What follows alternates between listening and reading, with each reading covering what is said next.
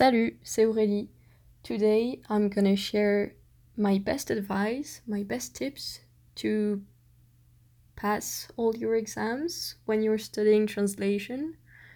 Well, at least if you do what I'm gonna say, it should really help you. Maybe not pass all the exams because it's not magical and you're gonna have to study a lot and exercise, practice, and all of that, of course. But maybe what I'm gonna say, my tips and stuff, are gonna help you. So who knows? who knows? I think it can only be helpful.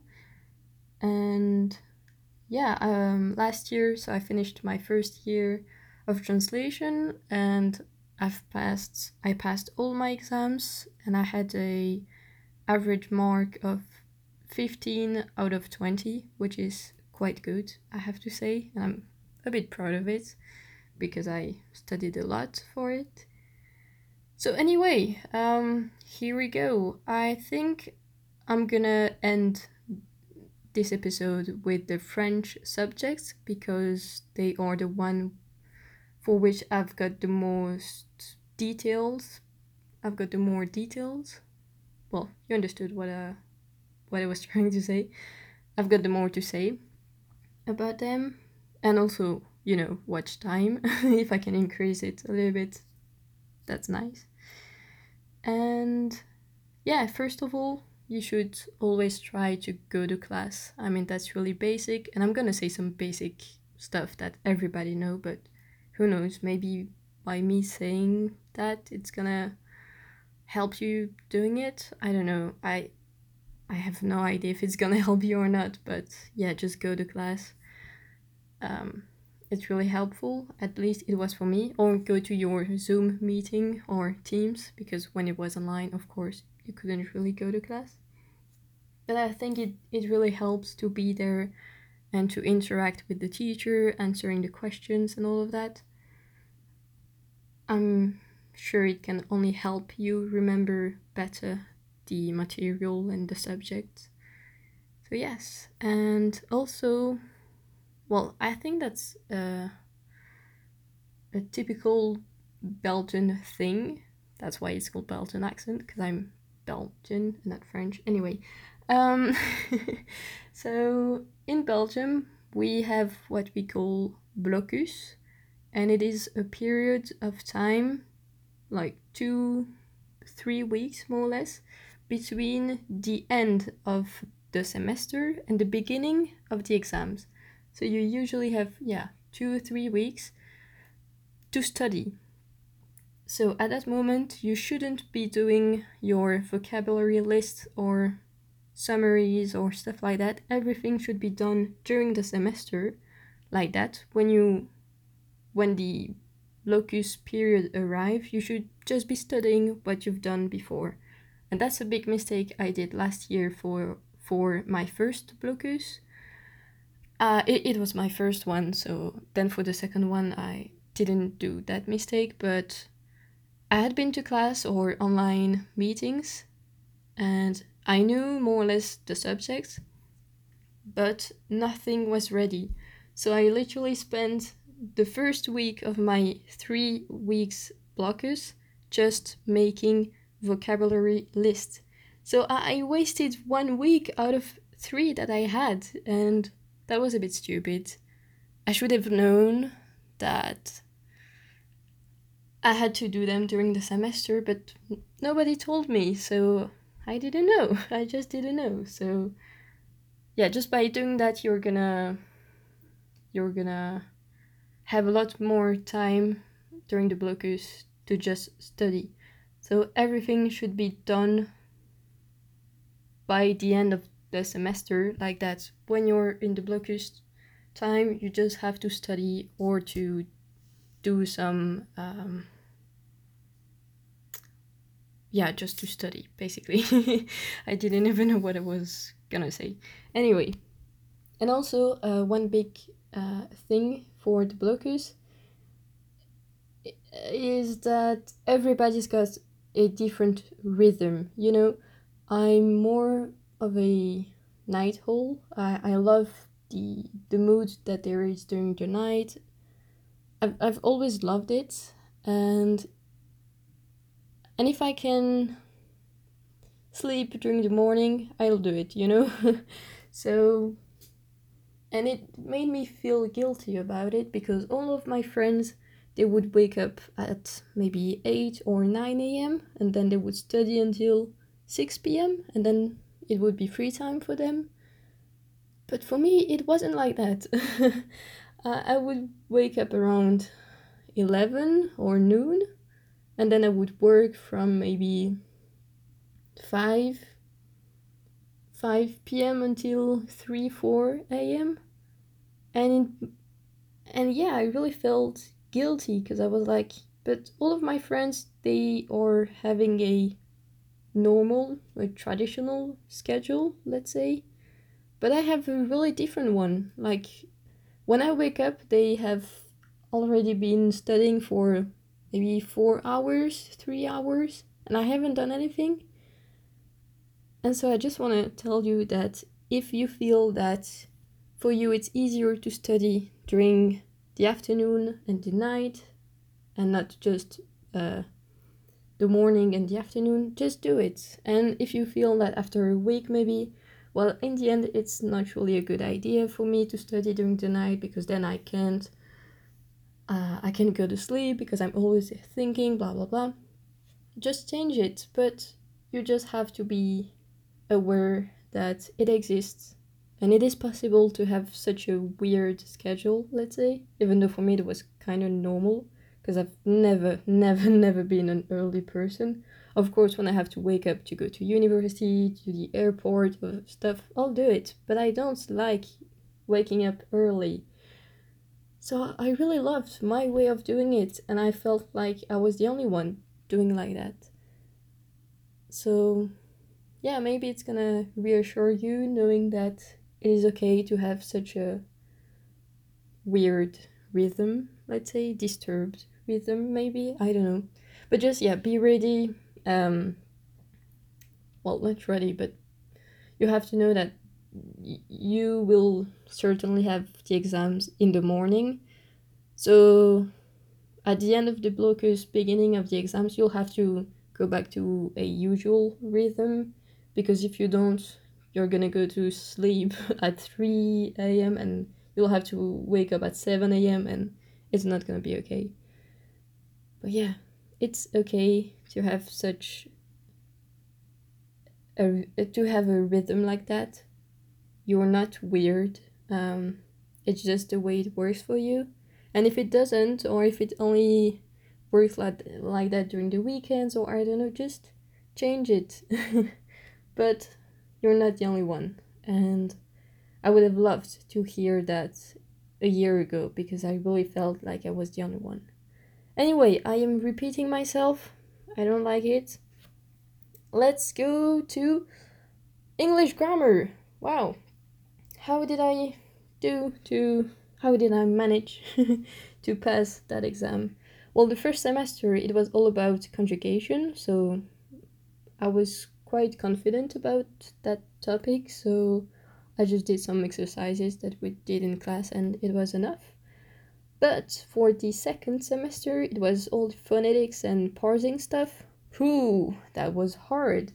It took me a very long time to understand the theory, and once it was done, I just did a lot, a lot, a lot of exercises. Of er- exercises? Well, anyway, yeah. And yeah, I, I would like to say practice makes perfect, but it was definitely not perfect and I really thought I had failed that exam, but in the end, uh, I passed it. Still don't know how, but I passed it. But I have to say that if right now uh, I, ha- I would have to redo that exam like tomorrow, I wouldn't be able to do it because I have forgotten everything. And the tricky part is that phonetics, it is a thing that I'll have to remember for my whole life. So is a useful thing but i just didn't study it enough or maybe enough but it was on the uh, short term part of my brain so now i wouldn't be able to do it but I think that I'll have to work on that on my own. Anyway, phonetics very important important and parsing as well. Then English vocabulary. Well, I mainly used Quizlet to make the vocabulary list. So I did them during the blocus or during the semester, and I would just study them. I mean, I don't have any trick for that or any tips. Just study, study, study. And well, you can maybe study with another student that also needs to know that kind of vocabulary, like that you could help each other out. I don't know. I've never done that, so because it, because it was COVID, but maybe could be nice. Then English oral, English talking, English speaking. Um, well, I have to say I have always felt quite confident talking in English and also in Spanish. What I'm gonna say it's gonna be for English and Spanish speaking, talking don't really know the difference between the two words. Sorry. Um, maybe because I did a gap year uh, in Spain and then in England. That's why for some words I've got a, a British accent, and for the others I've just got a big French Belgian accent because I'm not living in England anymore. But back there, I think my accent was pretty decent. So yeah, I've always felt confident. Um, I don't really have a lack of vocabulary. I mean, of course, sometimes I don't remember stuff, but I can always improvise and, and stuff. So I didn't really practice a lot for it. What I did is I tried to call someone that would speak English with me. Um, same for Spanish, like that I would practice my Spanish or English uh, one or two days before the exam. But except that, I didn't really do anything, so I wouldn't know what to tell you. Except that maybe you can try to go to, well, I don't know how it's called in English, but maybe a conversation exchange? Conversation table? I don't know. Well, it's basically just a place where you go and meet people that also want to practice a certain language. Um, I go to a place in Brussels. I'm not gonna say the name, but if you do some research, you're gonna find a lot of a lot of places like that. And there's an app that you can download on your phone that is called Meetup. So, yeah, meet, meet like to meet, not meet the food anyway, meet up. And I'm sure you're gonna find lots of events on that app online and also in a bar or in a hotel or something like that. So, yeah, it really helped me. I wouldn't say improve my Spanish, but but yeah, um, last year I had a little bit lost the the habit of talking in Spanish, so going there once a week really helped me to get back on track. So I would yeah recommend recommend this kind of place. Uh, sometimes there's a little fee that you have to pay one or two euros, dollars, whatever. But then it's I mean yeah that's it. Sometimes you have to pay for it a little bit, but it's not too expensive. Especially if you stay there for three or four hours in the end. I think it was worth it. So, yeah, Spanish and English oral talking. Then we have Spanish grammar. Um, just did a lot of exercises. And I would, yeah, just redo the, do again the exercises that we did in class and the Spanish vocabulary, same Quizlet vocabulary list. It's better if you can do them during the semester and not during the blocus. And and I also studied a lot the rules about when you have to translate a proper noun or not because sometimes you have to do that in Spanish, sometimes sometimes you don't. So study that.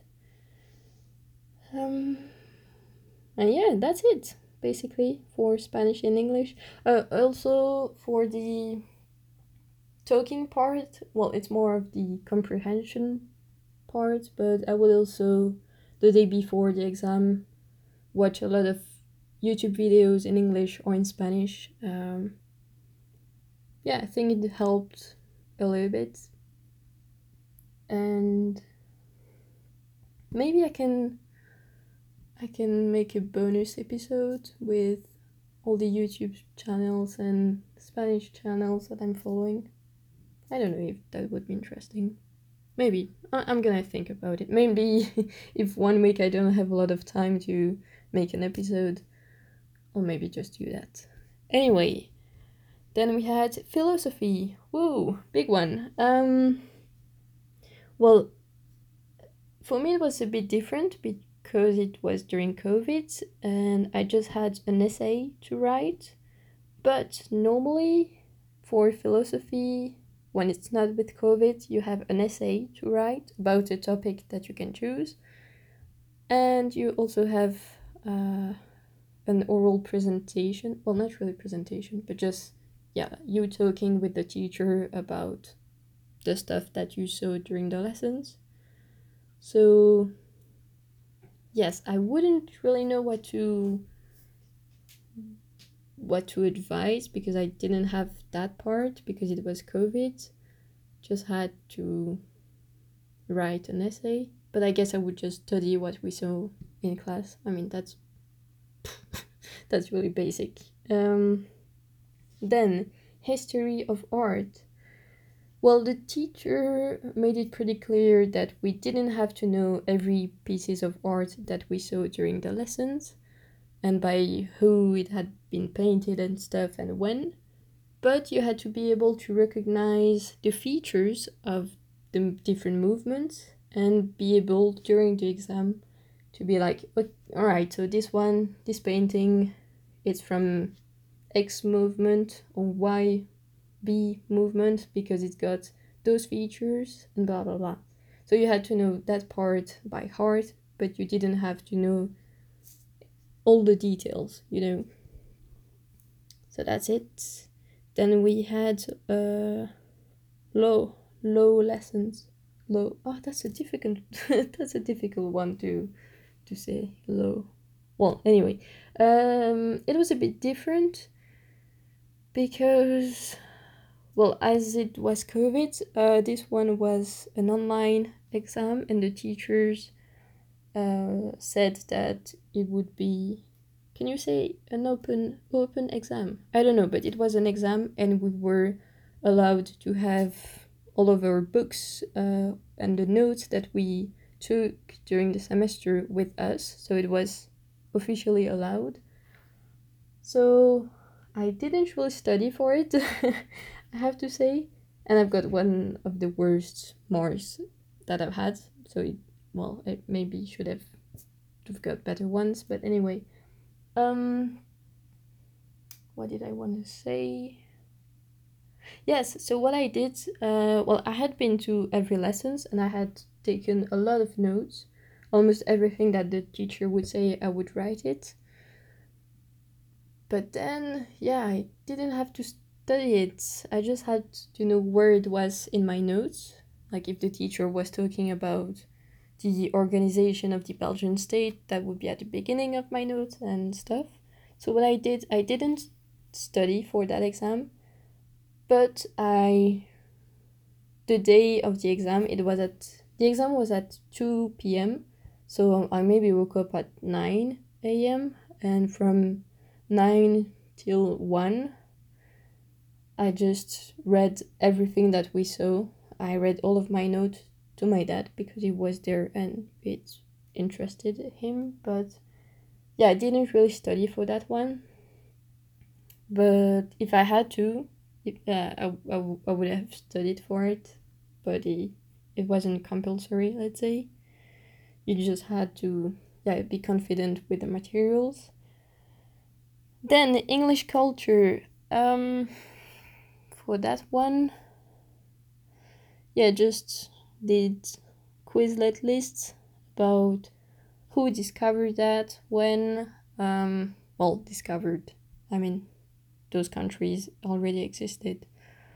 Um, who wrote that kind of book, blah blah blah. So yeah, Quizlet list. Same for the English culture uh, history of the English language, better like that.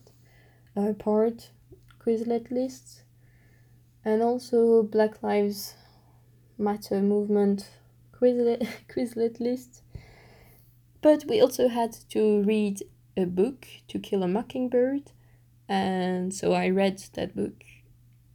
And I think I finished the book maybe one or two days before the exam, so it was still quite fresh in my mind. So when I saw the the questions about it at the exam, I was like, okay, I know what they're talking about, no worries. So yeah. Then Spanish culture.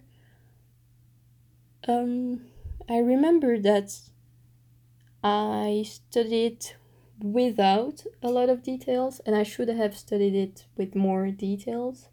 I remember that, but yeah, I just had to study everything, and uh, guess what I did? Quizlet list. uh, I promise I, I'm not even sponsored. I would like to because I really like that that website. Really, really useful. But no, I don't have any promotion code or anything like that. Maybe one day. Who knows? Maybe if uh, a million people listen to what I'm saying. Well, a million, that's a bit too much.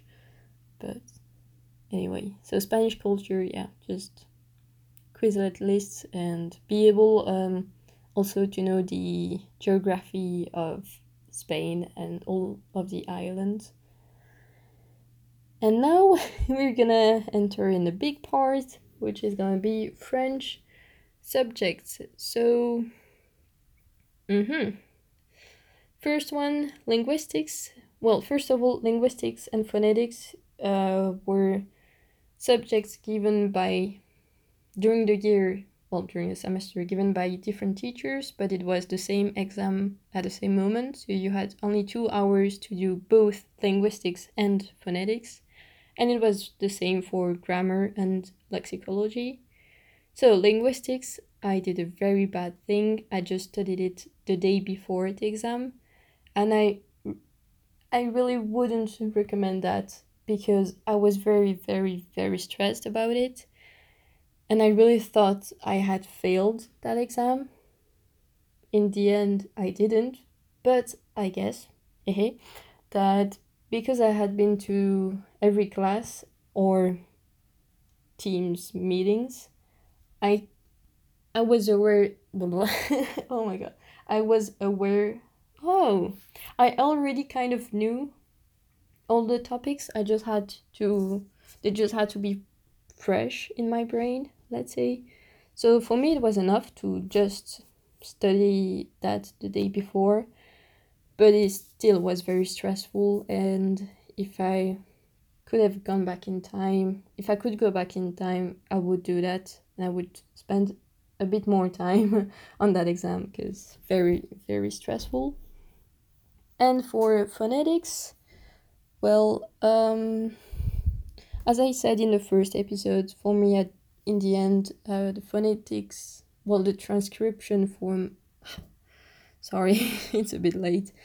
Uh, the transcription from French to French phonetics kind of became to be a game for me in my mind. So that part was pretty okay. But then they there was also an accent part and we had to be able to recognize different accents and and say okay this one is an accent from brussels because it's got that that that features.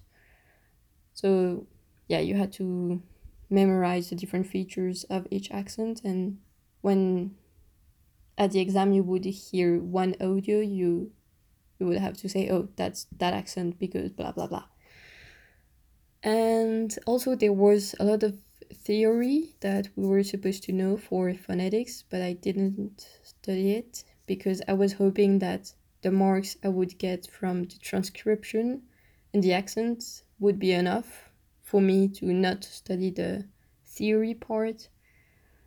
Also, I don't rem- I don't recommend that because very, very, very stressful. And and yeah, but the problem is that during both blocus, the first one and the second one, I spent too much time studying for grammar and lexicology. Al- almost all of my blocus were focused on that, especially because they were uh, the first exam of the exam session. And so then I would just have one, two, maybe three days to study for the other exams between every exams you know uh, because what i had i would have maybe an exam on monday and then on friday and then i would have tuesday wednesday thursday to study for the next exam. So that's what i did. Only yeah studying for one two three days depending on the weeks but also very very stressful so I don't recommend I don't recommend doing that. Even though it, it, it can work, it worked for me, but poof, if I could go back in time, I would do it in another way. I would I would focus a little bit less on grammar and lexicology and a bit more on the other subjects because they were as important as those ones. And now grammar and lexicology. Well, um, grammar, just doing the exercises all over again, again, again, again. And what else? Um, yeah, what I did is uh, same for lexicology. I would always have two Word documents, one with only the questions and one with the questions and the answers that we wrote during the lessons. And i would i would do the exercises on the questions only part and then i would correct them with the answers. Of course that's pretty normal. I don't even know what i'm saying that but anyway that's what i did and also hey for grammar we had a dictation to do so well, there were two kinds of dictations one that you could prepare at home, and another one that would be a total surprise. So, what I did um, during the semester and the blocus, I would do the dictations a lot, at least three times each dictations, and we had to study maybe 20 25 dictations, and we wouldn't know which one it would be, of course. And what I did, um, I would always, for well, when I, sorry, the first time I would do a dictation, I would always write it by hand, and then I would do them on the computer. But the first time, always by hand, like that, you can really see the mistakes and all of that. It takes a lot of time because uh, the person saying the dictation is doing it kind of fast, so you have to make a pause every five seconds, which is very frustrating, especially when the dictation is four or five minutes long. It's a lot of pauses. But yeah, first one always, always by hand and then on the computer. But I would do I don't know what you have to do exactly on Word, but on the Word document, but the mistakes just wouldn't appear. So like that, I wouldn't be like, oh yeah, that's a mistake. I have to. No, no, no, no, no. like at the exam, you're gonna do it by hand, so you don't have, you won't have anything highlighted or stuff. So no, no, no.